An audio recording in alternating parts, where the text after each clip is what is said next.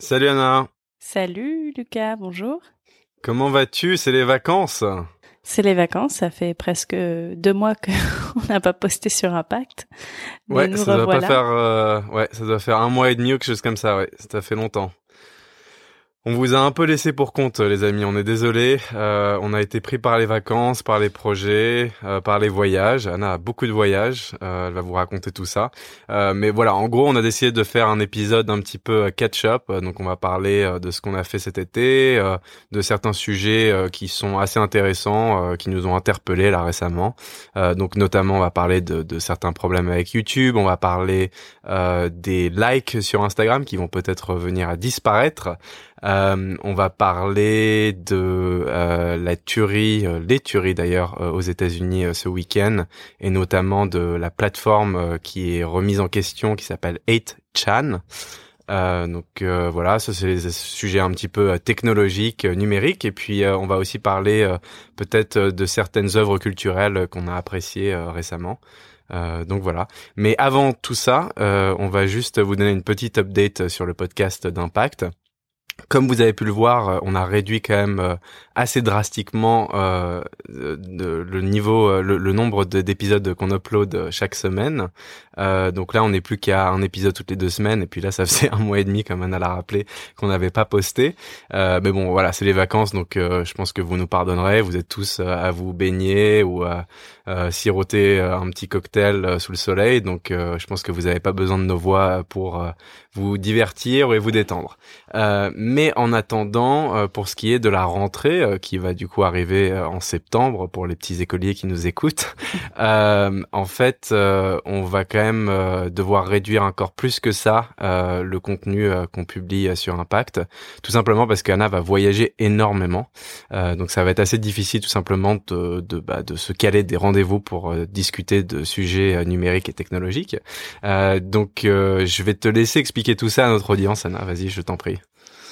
Oui, donc voilà, ce serait un peu compliqué pour moi d'arriver avec tous les fuseaux horaires à coordonner des moments pour parler à Lucas et puis surtout trouver le temps de, de préparer les sujets, ça va devenir un peu plus compliqué parce qu'il se trouve que ben, débutant fin septembre, je vais voyager dans neuf pays différents et vivre dans neuf pays différents euh, tout au long de l'année. Et en fait, c'est que j'ai eu un, super contrat euh, qui m'a été proposé il y a quelques temps pour être euh, photographe et vidéaste pour une organisation non gouvernementale américaine qui fait de la recherche scientifique et environnementale in situ, donc dans neuf pays. Donc voilà, je, je serai envoyée euh, là-bas, euh, passer un mois dans chaque pays, et puis faire un peu un, un portrait de, du centre, et puis de leur travail d'éducation environnementale, euh, du problème environnemental sur lequel ils se focalisent, dépendant de leur géographie.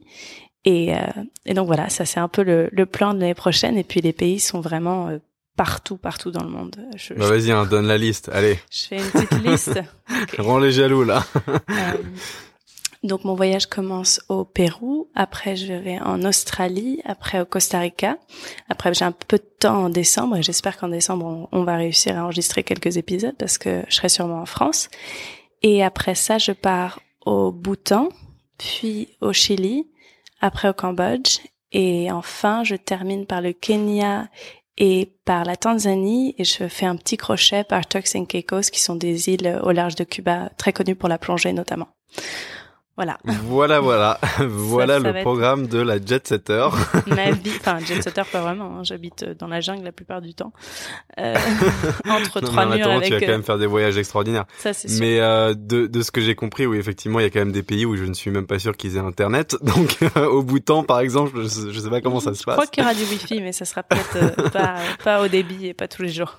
Ouais, voilà. Donc euh, vous l'aurez compris, euh, elle a un programme extraordinaire, elle va voyager beaucoup, elle va poster des photos incroyables sur son compte. Donc je vous encourage à aller la suivre. Anna, c'est quoi ton compte Instagram? Mon compte c'est euh, donc @anna a 2 n a le l e chat c h a h. Voilà, vous pouvez me retrouver là-bas. Euh, J'écris la majorité de mes articles en anglais, mais il y a toujours des jolies photos pour accompagner les posts. Donc j'espère que vous suivrez mes voyages sur mon compte. Et puis euh, surtout, d'ailleurs, euh, son compte n'est pas que autour de ses voyages, donc c'est pas que des belles photos, c'est aussi euh, des articles de fond sur l'écologie, sur le climat. donc voilà, je, je, vous recommande vraiment le compte non seulement pour les photos, mais aussi pour le fond. voilà. bon, bah écoute, on n'a jamais fait de placement, mais bon, pour la première fois, on le fait un petit peu. D'ailleurs, on a été contacté récemment, c'était assez marrant par par une entreprise qui voulait placer euh, des pubs Air France euh, et IBM sur euh, notre podcast pour qu'on se fasse de l'argent. Mais le podcast reste indépendant. on ne prendra pas de pub, surtout qu'en plus on réduit quand même pas mal le débit d'épisodes. Mais de toute façon, c'était vraiment pas l'objectif de base. C'est vraiment plus un moyen pour nous deux de, de reconnecter les liens fraternels parce que bon, c'est quand même assez dur de temps en temps de rester en contact quand on est dans deux pays différents, sur des time zones différentes, etc. Donc euh, c'est une belle aventure pour nous. On va continuer. Ne vous inquiétez pas, Impact ne part pas. C'est juste que on va uploader beaucoup moins régulièrement et euh, et du coup on va peut-être pas se tenir vraiment un agenda très précis. Euh, mais voilà. Mais vous continuerez à entendre parler de nous. Ça c'est sûr. Ça c'est sûr. Bon bah on va attaquer avec un premier sujet. Anna, tu veux entamer avec le tien? Oui, pourquoi pas. Euh, je vais faire une petite parenthèse assez intéressante, enfin que moi j'ai trouvé intéressante en tout cas, euh, et c'est qu'en fait je reviens d'un voyage d'une semaine en Croatie et j'étais sur un bateau de, de, croisière de 30 personnes, quelque chose qui s'appelle Life Before Work, donc la vie avant le travail. Vous pouvez imaginer un peu euh, le genre de personnes qui viennent sur cette euh, sur cette croisière, à peu près entre 25 et 30 ans, des gens qui cherchent un peu, des gens qui travaillent dans les médias ou des, des millennials, vraiment. Et en fait, j'ai été invitée sur cette croisière pour faire une vidéo de, de la croisière et donc euh, j'ai pu y aller gratuitement. Mais il se trouve que c'est, enfin, la boîte avait invité beaucoup d'influenceurs et du coup, je me suis retrouvée entourée de beaucoup d'influenceurs qui sont, enfin, qui ont un gros gros suivi sur Instagram. Et j'avoue qu'en fait, j'avais jamais vu le derrière la caméra de ces gens-là. J'ai toujours vu, enfin, je, je, je, suis assez active sur Instagram, donc je vois toujours ces comptes où il y a 100 euh, 000 followers et puis des photos paradisiaques, etc. Mais j'avais jamais vraiment vu le derrière de cette photo, la vie de ces gens-là, en fait. Et euh, c'était très intéressant parce que les influenceurs sur le bateau, c'est les gens qui ont le moins participé à la vie communautaire qu'on avait sur le bateau, aux conversations ou même aux fêtes ou aux moments de détente qu'on avait. Et ces gens-là étaient vraiment toujours en train de prendre des photos. Et euh, c'était assez intéressant de voir le post. Donc par exemple, living my best life, je vis ma meilleure vie. Et en fait, tu voyais cette personne dans la réalité qui avait vraiment l'air de s'ennuyer carrément sur le bateau donc j'ai une expérience assez intéressante par rapport à ça où j'ai commencé à me questionner aussi moi-même mon utilisation d'Instagram, les aspirations que j'avais à Instagram. Et donc je vous parle de tout ça parce qu'aujourd'hui le sujet que j'aimerais aborder ça a à voir avec Instagram et puis ça a à voir avec l'évolution d'Instagram surtout et le fait qu'ils ont annoncé il y a assez peu de temps, enfin ils ont annoncé qu'ils allaient tester une nouvelle version d'Instagram sans like. Alors, en tant qu'utilisateur, vous pouvez toujours voir le nombre de likes que vous avez, mais les gens qui vous suivent ne peuvent pas voir le nombre de likes que vous avez. Donc ça dirait, par exemple, euh, ça a été liké par tel ou tel, entre autres, enfin entre d'autres. C'est and others en anglais. Donc aujourd'hui, cette nouvelle version d'Instagram sans like est testée dans six ou sept pays, je crois, dont le Japon et le Canada. Et donc euh, c'est un peu une, une, révolution du Instagram qui est quand même euh, un peu euh, basé sur la monétisation des likes. Euh, donc on a vraiment une nouvelle euh, une nouvelle génération. Et puis tout le monde se demande est-ce que c'est un rêve? Est-ce que c'est une réalité? Est-ce qu'ils vont vraiment mettre ça en place? Et puis d'où vient cette inspiration en fait? Pourquoi est-ce qu'Instagram tout d'un coup a l'air d'être, euh, je sais pas, j'arrive pas à trouver le mot exactement, mais ça montre que cette plateforme n'est peut-être pas si superficielle que ça, et pourtant ça a semblé l'être pendant très longtemps. Je sais pas si tu en as entendu parler tout ça, Lucas? Si si ouais bien sûr ouais j'en ai entendu parler euh, effectivement c'est quand même un gros choc euh, pour l'industrie des influenceurs notamment parce que comment est-ce qu'ils monétisent leur, leur contenu tout d'un coup quand on fait euh, des, euh, des brand deals, euh, donc des, des contrats avec des marques, des OP comme on dit en français, comment est-ce que on calcule les revenus qu'on peut qu'on peut espérer si euh, il est difficile d'avoir euh, un, un, vrai indicateur euh, sur le nombre de likes? Alors il me semble qu'en fait en tant qu'utilisateur de ton compte, tu pourras toujours avoir accès au nombre de likes que tu reçois sur la photo. Mhm. Cependant, ce ne sera pas public et c'est là où c'est compliqué parce qu'il y a certaines marques qui n'ont pas forcément confiance euh, en les influenceurs. Et d'ailleurs, il y a, vraiment de bonnes raisons pour ça, parce qu'il y a énormément d'influenceurs qui font euh, des techniques euh, extrêmement euh, scammy, comme on dit en anglais. mais il y a vraiment des scams d'influenceurs dans tous les sens. Euh, T'en entends parler toutes les semaines. moi, je bosse avec des influenceurs, donc je connais un petit peu le milieu et je peux vous dire que c'est c'est en permanence qu'il y a des trafics de followers, des trafics d'engagement, des contrats avec des marques qui n'existent absolument pas ou des comptes de, des faux contrats. Mmh. donc je sais pas si tu as entendu parler ça là, mais il y a des influenceurs aux États-Unis par exemple euh, qui euh, disent voilà j'ai fait j'ai fait un shoot avec je sais pas quelle marque on va dire L'Oréal par exemple ils taguent L'Oréal et ils écrivent sponsored post et en fait, euh, c'est absolument pas sponsorisé. Ils ont jamais travaillé avec L'Oréal. L'Oréal euh, mmh. leur a sûrement refusé euh, leur proposition de partenariat ou tout simplement pas répondu. donc voilà, il y a, y a quand même énormément de scams dans cette industrie. Donc les marques n'ont pas confiance en les influenceurs et du coup, je pense que ça va créer encore plus de problèmes pour faciliter les partenariats entre marques et influenceurs, sachant que Instagram risque de retirer ses likes de manière publique. Et donc Instagram a quand même décrété d'où vient l'inspiration en fait? Instagram a dit qu'elle voulait qu'on se concentre plus sur les photos et les vidéos des, enfin, des gens qui partagent et non le nombre de likes qu'ils récoltent. Donc c'est quand même intéressant qu'on sente qu'il y ait une, euh, une réflexion sur la santé mentale, surtout euh, par rapport à Instagram et l'effet que peut avoir les likes sur le bien-être des gens. Et euh, j'avoue que c'est pas du tout, enfin je m'attendais pas du tout à ce qu'Instagram se penche sur ça. Ouais, non mais c'est vrai, je, suis d'accord avec toi. Euh, c'est quelque chose dont certaines personnes ont quand même euh, parlé pas mal sur les dernières années parce que bah, euh, d'ailleurs on, a lu tous les deux ce même article en anglais qui est sur euh, Medium qui parle justement de l'inventeur du Démétricator. Alors je sais pas si vous en avez entendu parler mais bon c'était un projet technologique qui a été inventé par un mec aux États-Unis en, gros qui a créé cet outil qui te permet d'enlever toutes les métriques donc les likes, les commentaires etc sur les posts que tu regardes dans ton ton fil d'actualité, que ce soit sur Facebook ou Twitter. Euh, et en fait, euh, ce qui est intéressant, c'est que il y a pas mal de gens qui ont réagi. D'ailleurs, même Kenny West y a réagi il y a quelques années. Euh, et euh, en fait, euh, tout d'un coup, il y a une petite partie de, de ces réseaux sociaux qui s'était demandé et si si on ferait ça, est-ce que ça nous permettrait pas d'avoir des échanges un petit peu plus plus authentiques, on va dire, et puis surtout avoir moins de pression sociale sur qu'est-ce qu'on va poster, pourquoi est-ce qu'on va récolter assez de likes pour être populaire, etc. Bref. et là, en fait, bah, tout d'un coup, ces plateformes sont en train doucement mais sûrement d'adopter euh, ce modèle sans euh, jamais donner crédit euh, à l'inventeur du Démétricator, ce qui est quand même assez naze. Mais bon, quand on sait qu'Instagram a volé absolument toutes les features de Snapchat, on, va pas se demander pourquoi.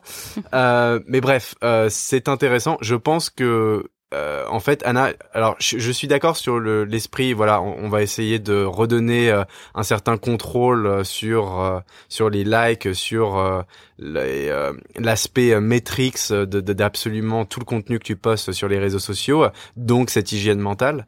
Après, je pense que disons que le but ultime sur ce changement de paradigme sur ces plateformes, c'est quand même en fait juste de pouvoir renforcer encore plus les connexions et les communications euh, entre euh, entre les usagers des plateformes. Euh, mhm. en fait, le, problème, je crois qu'ils se sont rendus compte, c'est qu'en montrant toutes ces métriques, en fait, les gens ont peur de poster. Donc les gens postent moins.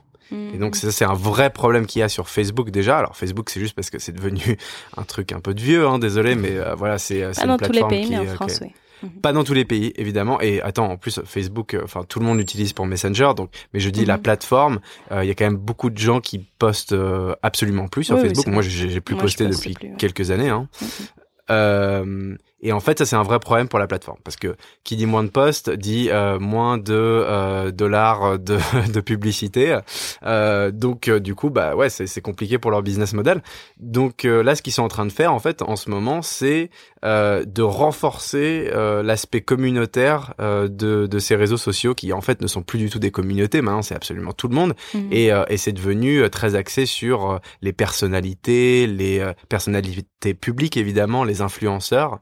Euh, qui eux ramassent des millions de likes, tandis que toi, euh, en tant qu'individu, bah voilà, tu te retrouves avec 100 likes sur une photo, t'es content.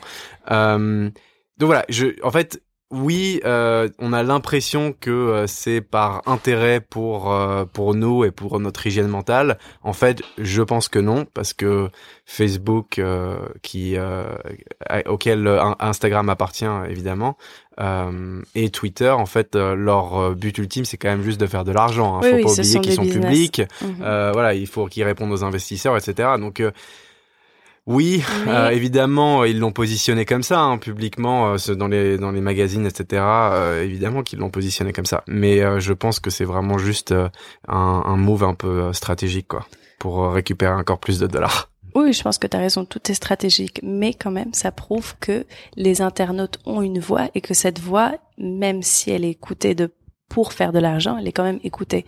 Et euh, c'est intéressant justement qu'on prenne euh, le pas sur euh, la santé mentale, qui est quand même un gros sujet, surtout aux États-Unis, pas nécessairement en France, mais il y a quand même une, une, réflexion, même au niveau du marketing, une réflexion intelligente au moins. Mais quand tu y réfléchis, en fait, tu vois, tu, tu as maintenant tellement d'applications de messagerie qui sont extrêmement puissantes et extrêmement sophistiquées. Donc, on parle de WhatsApp, de Viber, de Messenger, de WeChat en Chine, en Asie euh, Line au Japon, enfin voilà, toutes ces applis de, de, messagerie, elles sont extrêmement sophistiquées. Et en fait du coup elles te permettent de communiquer en groupe à, à tous tes meilleurs amis par exemple. Et du coup de créer un mini feed, un mini Facebook, mhm. euh, qui est en fait seulement pour ta petite communauté. Et là, tu peux poster plein de photos parce que de toute façon, tu t'en fous complètement du nombre de likes. C'est pas public, euh, c'est pas euh, des, des, connexions vagues qui vont voir que t'as seulement 50 likes sur une photo. tu vois, tous ces trucs-là, en fait, ça n'existe plus. et en fait, je pense qu'ils ont un petit peu peur de se faire doucement remplacer par ces plateformes qui sont beaucoup plus communautaires et qui ont énormément, enfin, qui juste beaucoup moins de pression sociale par rapport euh, aux réseaux sociaux. Euh, donc voilà, moi c'est euh, voilà c'est mon avis. Après c'est c'est un comme un autre. je je suis pas sûr exactement de, de des instincts que, que Facebook et que Zuckerberg a eu sur ce move assez stratégique, mais mais je pense que ça en fait partie en tout cas. Bon, du coup, on va peut-être rester sur les réseaux sociaux. On va parler un peu de YouTube. Euh, alors YouTube, en fait, ils ont un problème en ce moment. Euh, eux, c'est pas les likes euh, ni euh, le nombre de followers ou d'abonnés ou quoi que ce soit, mais c'est plutôt euh, la liberté d'expression. donc en fait, il y a quelque chose y a, qui s'est passé aux États-Unis là assez récemment. En juin, donc en fait, la patronne de YouTube qui s'appelle Suzanne Wojcicki s'est exprimée sur une polémique qui a agité YouTube pendant au moins deux semaines. Et en fait, c'est parti d'un journaliste qui s'appelle Carlos Mazza, euh, qui travaille pour Vox. Euh, et en fait, il a publié euh, une vidéo sur Twitter euh, en expliquant que un podcasteur qui s'appelle Steven Crowder, qui est très très connu, euh, qui est également sur YouTube, il a quasiment 4 millions d'abonnés, euh, bah, qu'en fait ce mec-là s'acharnait contre lui. donc il a dit chacune de ses vidéos contient des attaques manifestes et répétées sur mon orientation sexuelle et mes origines. Donc voilà, c'était des attaques extrêmement débiles, enfin voilà, de bac à sable sur ses origines ethniques, sur son orientation sexuelle parce que ce journaliste est gay. Donc voilà, il a, il a accompagné ce tweet avec euh, un montage euh, accumulant toutes les séquences euh, dans les différents épisodes de podcast que ce, ce mec Steven Crowder publiait, où il l'attaquait. Et, euh, et, donc en fait, ça a été une charge assez violente à l'égard de YouTube parce qu'il y a énormément de gens qui l'ont retweeté, euh, donc euh, ce post, au point que YouTube a dû répondre publiquement quelques jours plus tard. Et en fait, ce qu'ils ont dit, c'est nos équipes ont passé ces derniers jours à analyser en profondeur les vidéos signalées, et bien que nous ayons constaté que les propos étaient clairement blessants, les vidéos publiées n'enfreignent pas notre règlement. Même si la vidéo reste sur le site, cela ne signifie pas que nous approuvons le point de vue qu'elle défend. Bon bref, donc cette décision euh, qui était vraiment, enfin là, du coup, c'était euh, un truc un peu poli. Enfin, disons que c'était euh, une phrase très diplomatique. Mhm. donc ils ont absolument pas employé quelques sanctions que ce soit sur ce Steven Crowder. Et donc évidemment, la situation s'est envenimée quant à cette décision. Euh, et donc en fait, euh, quelques heures plus tard, euh, à cause de tous les tweets qui sortaient dans tous les sens, YouTube a dit ok bon, on va démonétiser la chaîne de Steven Crowder, mm. mais on le laisse quand même publier ses vidéos. Il n'y a pas de souci, on va pas les enlever de notre plateforme. et en fait, si tu veux, ce, ce problème-là, en fait, il a remis en lumière les errements de la plateforme en matière de modération. Mmh. donc, il y a quand même des règles très très floues sur YouTube par rapport à ça. Euh, et en fait euh, également euh, l'opacité des, des, sanctions en fait que YouTube peut, peut utiliser envers certains YouTubeurs. et en fait c'est un vrai problème parce que en fait la, la manière dont YouTube c'est euh, plus tard donc ça c'était une semaine après ils sont expliqués euh, en profondeur en fait sur sur le, le problème parce que ils ont vraiment jamais retiré euh, quelques vidéos que ce soit de, de Steven Crowder et ils ont expliqué un peu plus tard donc ça c'était une semaine après que en fait c'est tout dépend du contexte et donc ce qu'ils ce qu'ils expliquaient, c'est que les épisodes que Steven Crowder euh, sortait sur euh, sa chaîne YouTube, c'est à chaque fois ces épisodes d'une heure. Donc c'est un podcast comme on est en train de le faire là, où en fait on parle un peu de tout et n'importe quoi. Donc on passe du coq à l'âne. Mhm. Et donc en fait le but primordial de l'épisode n'est pas d'attaquer Carlos Maza. Donc mhm. c'est c'est pas voilà. Donc c'est ça c'est ce qu'ils expliquent. Ils disent c'est tout dans le contexte. Si la vidéo avait été faite euh, pour seulement attaquer Carlos Maza sur son orientation sexuelle ou sur euh, son origine, alors elle serait euh, retirée. Eh bien là, ce serait problématique et là, on l'aurait enlevé de la plateforme. Par contre, si le mec s'amuse à déglinguer Carlos Maza pendant 10 minutes sur un podcast qui dure 1h20, eh ben en fait, il n'y a pas de souci pour YouTube. Et ça, c'est quand même très très problématique. Je sais pas ce que oui, t'en oui, penses ça, toi. Bah, ça n'a pas de sens finalement. Ça n'a pas de sens. À la limite, euh, ne rien retirer du tout, ou alors retirer, euh, même si, enfin, il s'agit de retirer un tronçon de, de l'épisode. En plus, je pense que YouTube a les capacités technologiques de retirer juste un bout de l'épisode, ajouter un écran noir et dire euh, cette partie de la vidéo a été retirée par YouTube. Il y a aussi ça. C'est un peu des mauvais joueurs dans ce cas-là.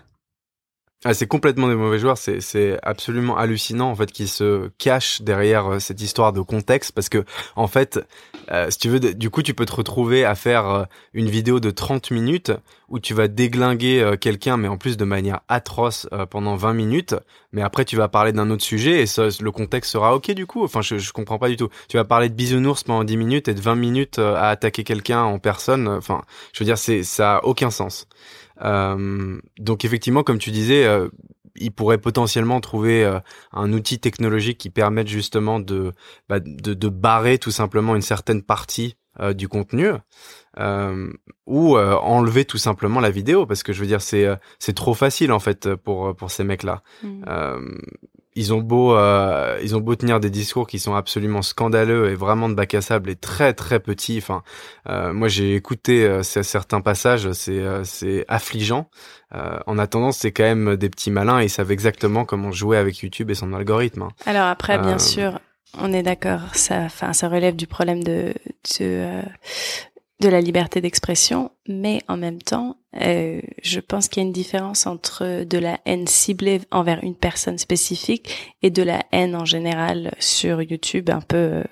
Euh, est-ce que tu comprends ce que je veux dire? Je veux dire, le fait que ça soit ciblé, je trouve ça encore pire et du coup encore plus grave. Après, il y a des ah choses sur YouTube ouais, qui sont pas ciblées. Euh, par exemple, des choses que Patterson a dit qui sont vraiment pas géniales, mais qui sont pas spécifiques à une certaine personne. Et du coup, là, on peut parler, oui, de liberté d'expression. Mais alors, quand on parle de liberté d'expression, si quelqu'un est en train, comme tu dis, de déglinguer une personne spécifiquement, je pense que là, c'est un problème et que ça devient problématique et que, à la limite, la liberté d'expression ne devrait plus être euh, pris en compte dans ce cas-là.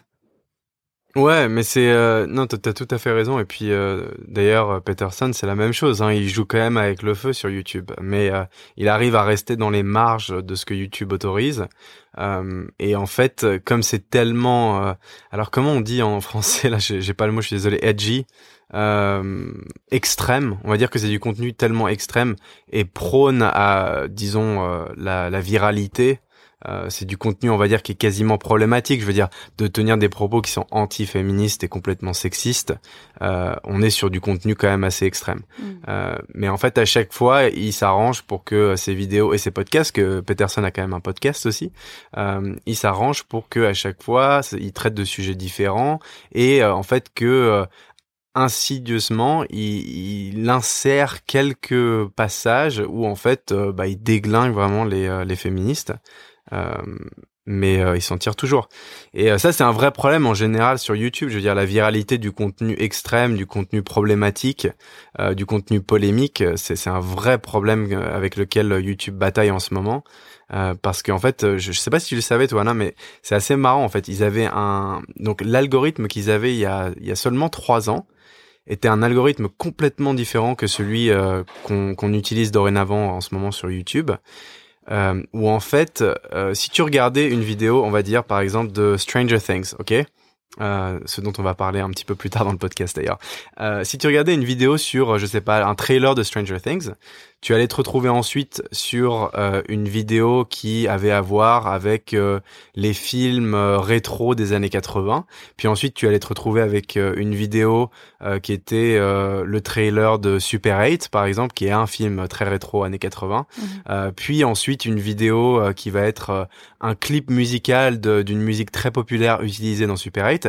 Et en fait, tu vas aller de, de, de quelque chose qui est très niche à quelque chose qui est extrêmement populaire. Et donc en fait, tu vas te retrouver au bout d'un moment, si tu laisses YouTube euh, te lancer une autre vidéo après celle que tu viens de jouer, euh, normalement après quelques heures, et c'est assez marrant, ils appellent ça le Gangnam Style euh, Effect. Mhm.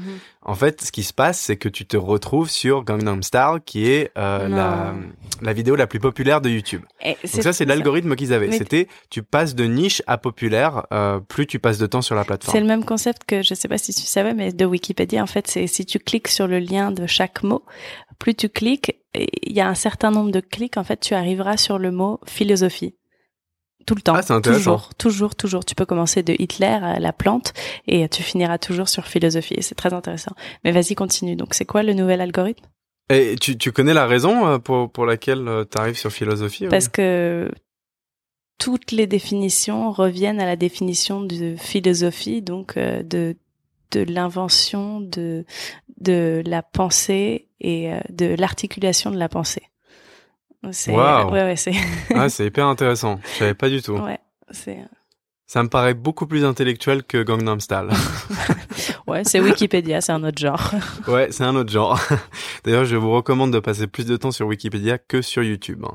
Euh, mais bref, euh, voilà. Donc ça, c'était l'algorithme il y a seulement trois ans. YouTube a inversé, mais entièrement inversé l'algorithme parce qu'ils se sont rendus compte que passer du plus niche au plus populaire, ça ne servait strictement à rien pour garder les gens sur la plateforme le plus longtemps possible. Pourquoi est-ce que tu voudrais garder euh, les gens le plus longtemps possible sur la plateforme? Euh, Parce que, à nouveau, les dollars euh, des publicités. donc voilà, YouTube fait son argent comme ça. Hein, pour ceux qui ne le savent pas, c'est toutes les publicités que vous vous tapez avant vos vidéos. Et eh ben, c'est des marques qui vont payer YouTube pour placer leurs vidéos devant leur publicité devant ces vidéos. Donc voilà, ça ne fonctionnait pas pour YouTube. Qu'est-ce qu'ils ont fait? Ils ont dit on va inverser l'algorithme. Donc on va passer de quelque chose de populaire à quelque chose de niche. Parce qu'en fait, quand tu veux aller rechercher un sujet sur YouTube, la plupart du temps, t'as pas du tout envie de te retrouver sur quelque chose de plus populaire, qui va t'emmener sur quelque chose d'encore plus populaire, qui va t'emmener sur quelque chose que t'as déjà vu ou, euh, dont tu t'en fous complètement. Mhm. En fait, toi, ce que tu as envie, c'est d'en apprendre plus sur le sujet spécifique. Mhm. Et donc maintenant, si tu vas voir le trailer de Stranger Things, tu vas te retrouver avec une vidéo ensuite qui va jouer, qui va être euh, le cast, le casting de donc euh, les acteurs de, de Stranger Things euh, débrief la saison 3. Et ensuite, ça va être l'acteur Dacre Montgomery débrief l'épisode 5 de la saison 3. Tu vois ce que je veux dire? En mhm. fait, tu vas aller du, au plus niche possible euh, et en fait, c'est comme tu ça. Vas au centre du cercle, à, enfin, à l'inverse d'aller à l'extérieur de ce cercle. Ouais. Exactement. Mm. Et c'est comme ça que tous ces mecs du type Jordan Peterson ou Steven Crowder, etc., c'est comme ça qu'ils ont obtenu leur popularité sur YouTube. C'est avec du contenu problématique, du contenu polémique, qui est niche, mm-hmm. mais en fait, qui, sur lequel les gens vont toujours tomber au bout d'un moment. Mm-hmm. Un peu comme Donc, toi, tu vas regarder mm. une vidéo sur le féminisme, et en fait, on va YouTube va te recommander une vidéo qui va être pourquoi euh, le, le, féminisme est un concept ambivalent. Euh, pourquoi est-ce que vous devriez être anti-féministe? Et hop, et au bout de 10 minutes, t'es sur euh, Jordan Peterson. Uh-huh, uh-huh. Hum. Et c'est comme ça que ces mecs agrègent des millions de, de, de followers et d'abonnés sur YouTube. Euh, c'est juste parce que YouTube a complètement inversé son algorithme. Euh, donc en fait, euh, voilà, on se retrouve avec au lieu de Gangnam Style, c'est Jordan Peterson. Je sais pas ce qui est le pire. Je pense que je préfère Gangnam Style, mais bon. c'est intéressant hein, ces plateformes qui vont du, tout au tout en fait, qui font une sorte de, de 180 sur eux-mêmes. C'est pareil pour Instagram qui quand même c'était monétisé sur les likes quoi. Et ils vont tout d'un coup complètement détruire cette euh, ce, enfin, ce temple. Et euh, c'est pareil pour YouTube en fait. Du coup tu inverses complètement l'algorithme comme tu dis mais parce que c'est ça en fait le truc pour revenir juste à Instagram, c'est que au final Instagram ils s'en foutent que les influenceurs fassent euh, la mhm. masse d'argent mhm. euh, avec euh, des des OP. Non, leur intérêt c'est d'avoir une communauté qui Exactement. continue à utiliser Instagram, pas. Eux ce qui leur mhm. importe c'est d'avoir le plus de de gens possible sur la plateforme mm. et qui soient vraiment engagés, qui postent des photos et eux après Instagram ils insèrent leurs leurs ads quoi, Comme quoi, leur, leur publicité. Pouvoir au peuple. Exactement. Euh, au final, tu veux, Instagram, eux, ils touchent pas d'argent sur euh, une OP qu'un mhm. influenceur fait avec une marque. Mhm. Donc, euh, ils sont contre fous complètement. Et puis, ils gagnent pas d'argent sur le nombre de likes non plus. Donc, mm. Non, exactement, exactement. Donc, en fait, c'est très malin de leur part. bon, bah voilà, on a fait un sacré débrief là, hein, des, des plateformes, des réseaux sociaux. Est-ce que tu veux parler un petit peu des œuvres culturelles qui t'ont marqué là pendant cet été? Euh, ça dépend. Si tu veux, on peut commencer par les tueries. Ça me semble un peu plus glauque et après on peut finir plus light. Euh, oui, tu as raison. Je pense que dans cet ordre, c'est mieux en fait. Peut-être. Euh, non, alors les, les tueries qui sont arrivées là aux États-Unis ce week-end, c'est un sujet très très grave. c'est pas ce qu'on va aborder là dans le podcast. on le prend très au sérieux. On s'y est tous les deux intéressés. En tout cas, on a suivi un petit peu ce qui s'est passé. Euh, c'est pas du tout dans notre domaine. Euh, en fait, moi, ce, dont je voulais parler là rapidement, c'était plutôt euh, la plateforme euh, qui est au cœur de ce qui est en train de se passer en ce moment après ces deux tueries, donc une à El Paso et une donc au Texas et l'autre dans l'Ohio. en fait, cette plateforme s'appelle 8 8 Chan, je crois qu'on prononce comme ça.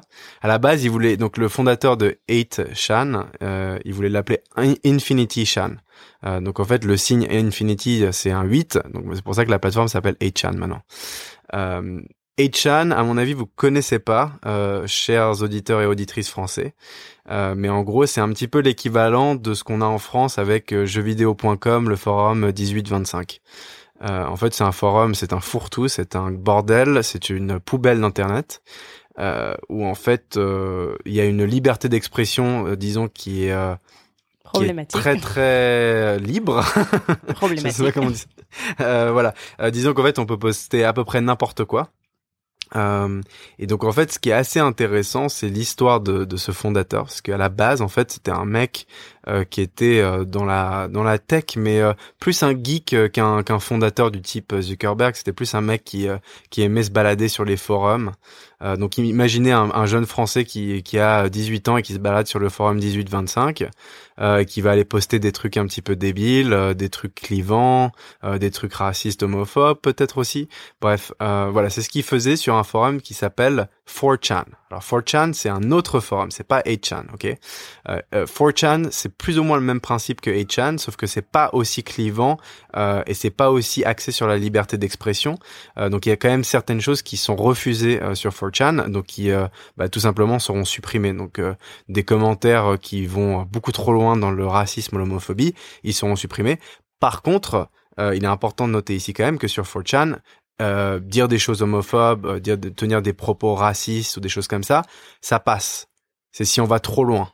Euh, donc si on commence à parler du fait que il va falloir qu'on qu'on tue, je sais pas, qu'on recrée le nazisme ou des choses comme ça. Bon là, ça par contre, ça ne passe pas.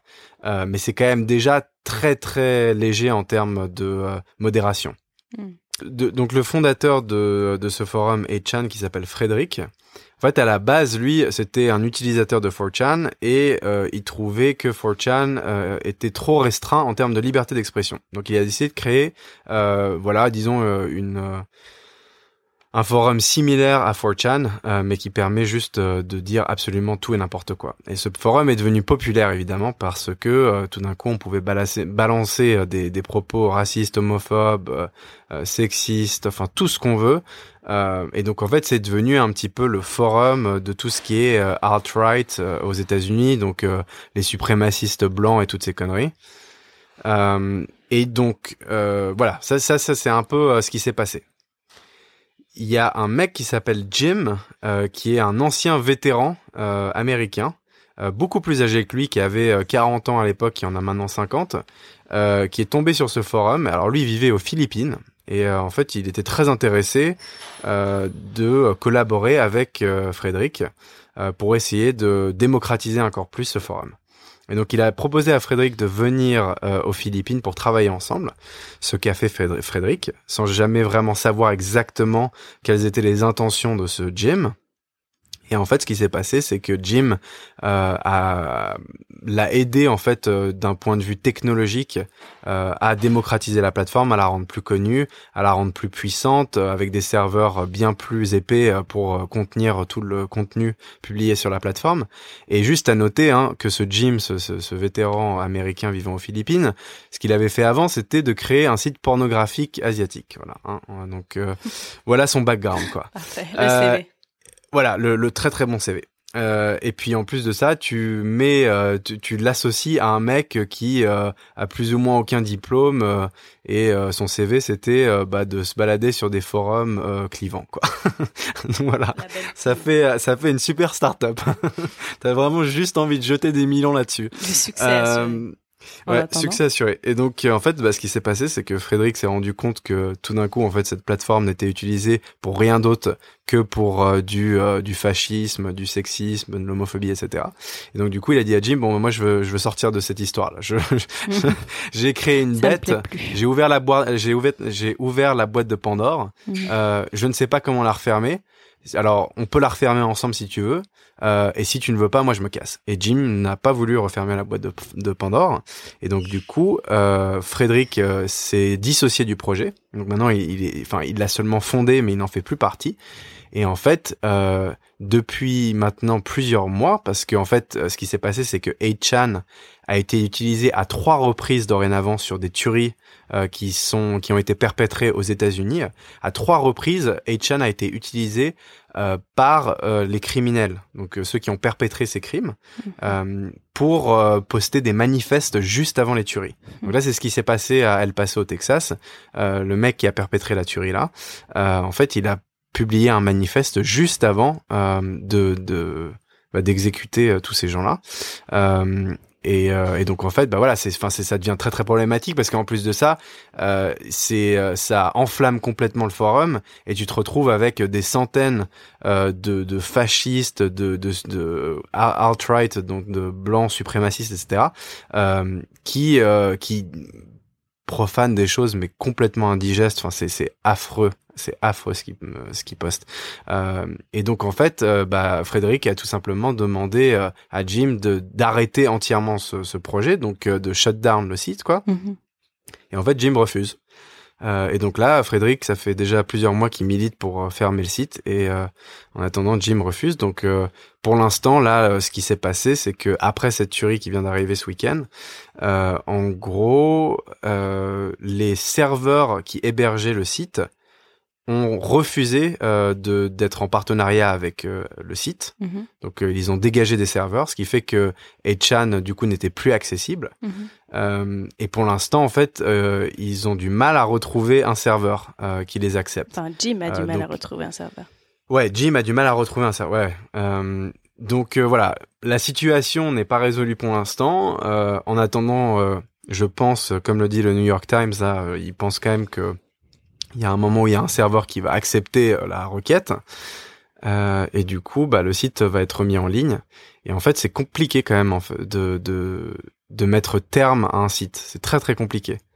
Euh, donc, euh, du coup, voilà, c'est euh, une situation vraiment complexe et euh, ça parle, je, trouve beaucoup du euh, du vrai problème, notamment aux États-Unis. Hein. Il y a il y a un vrai problème sociologique aux États-Unis en ce moment, qui est certainement en plus de ça accentué par Donald Trump.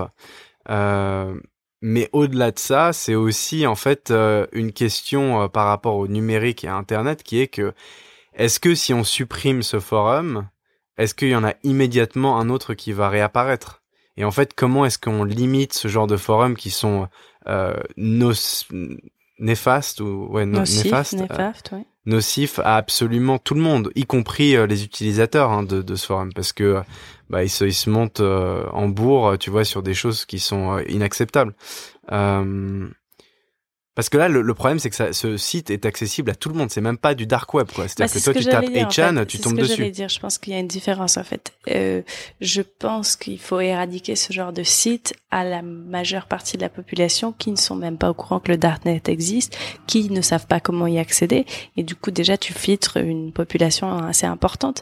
Et puis surtout, tu filtres les gens qui n'ont pas la motivation de creuser très loin pour pouvoir dire des choses racistes ou pour pouvoir dire des choses, euh, euh des choses horribles sur divers sujets. Euh, euh, donc oui, je pense qu'en fait, il faut qu'il y ait une séparation vraiment plus nette entre ce qui devrait être sur le darknet et ce qu'on peut pas arrêter réellement, parce que il y aura toujours ce vice euh, dans, l'humain, ça c'est impossible de l'éradiquer. Et je pense qu'il y aura toujours un moyen de l'exprimer, que ce soit par les livres ou que ce soit par sur Internet, sur des forums.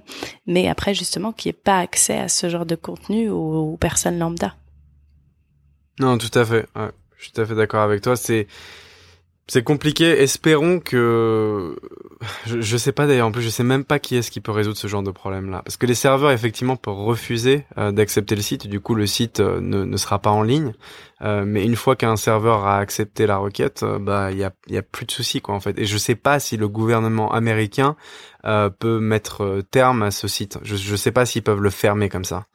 Euh, c'est compliqué. Donc euh, effectivement, je pense que de toute façon, ça serait beaucoup mieux que ce site existe sur le dark web parce que ça rendrait les choses beaucoup plus compliquées pour euh, des jeunes utilisateurs de, de, se rendre sur ce site et voir des choses complètement infâmes euh, et se faire brainwasher euh, de cette manière-là. Moi, j'avoue que j'ai euh, aucune idée de comment tu accèdes au dark web. et je pense que je chercherai non, bah, pour accéder pour accéder au dark web, c'est pas si compliqué que ça en fait. Si tu connais un petit peu les ordi, il suffit tout simplement de télécharger un navigateur qui s'appelle Tor hmm. et, et ensuite tu y as accès. Hein. donc d'accord. voilà. Je, ne suis pas sur le dark web, hein, je te je, te rassure, mais bon, j'ai fait j'ai fait l'expérimentation et enfin je voilà c'est c'est pas compliqué euh, d'y accéder mais mm. disons qu'il y a plein de gens ils ont aucune idée déjà juste de comment télécharger une application hein, donc euh, oui, surtout, il n'y a pas l'intérêt. Euh, enfin, oui. Non, mais là, le fait que tu puisses accéder à ce site même d'un portable, tu vois, parce que ah tu peux pas accéder au dark web d'un portable si facilement que ça, par exemple. Mais là, tu peux le faire avec n'importe quel smartphone et tu vois, c'est pas possible que des jeunes de genre 12 ans puissent accéder à 8chan. À mon avis, ils ne le feraient pas, mais tu vois, des jeunes de 18 ans, c'est une calamité, quoi. Mm. Parce qu'ils se retrouvent sur vraiment la poubelle euh, de d'internet. Donc euh, voilà. Espérons que que Echan va être euh, fermé au bout d'un moment. Je sais pas par quelle action, on verra comment ça se passe. Euh, mais en tout cas, je vous recommande le podcast du New York Times qui s'appelle The Daily. Leur dernier épisode, en tout cas aujourd'hui quand on enregistre, donc le 6 août, est à propos de Echan et il y a une interview du fondateur. Euh, donc euh, Frédéric, celui qui s'est retiré du projet depuis, euh, qui est vraiment très intéressant. Donc voilà, je vous recommande cet épisode pour en apprendre un peu plus. J'espère que je l'ai résumé correctement, mais je vous recommande quand même l'épisode. Euh, voilà, bon, et on va passer à quelque chose de plus light. Euh, je propose euh, que euh, on passe à la partie 2 de cet épisode. Donc on va on, va publier cet épisode en deux parties parce qu'il est quand même un peu long et que là tout d'un coup ça a plus grand chose à voir ce dont on va traiter.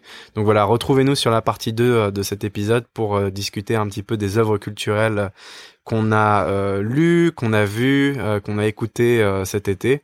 voilà, donc quelques recommandations qui pourraient vous être utiles. Merci d'avoir été avec nous pour cette première partie et donc on se retrouve à très vite et puis si vous voulez nous retrouver directement sur la deuxième partie, vous n'avez qu'à cliquer. Merci. Merci, ciao.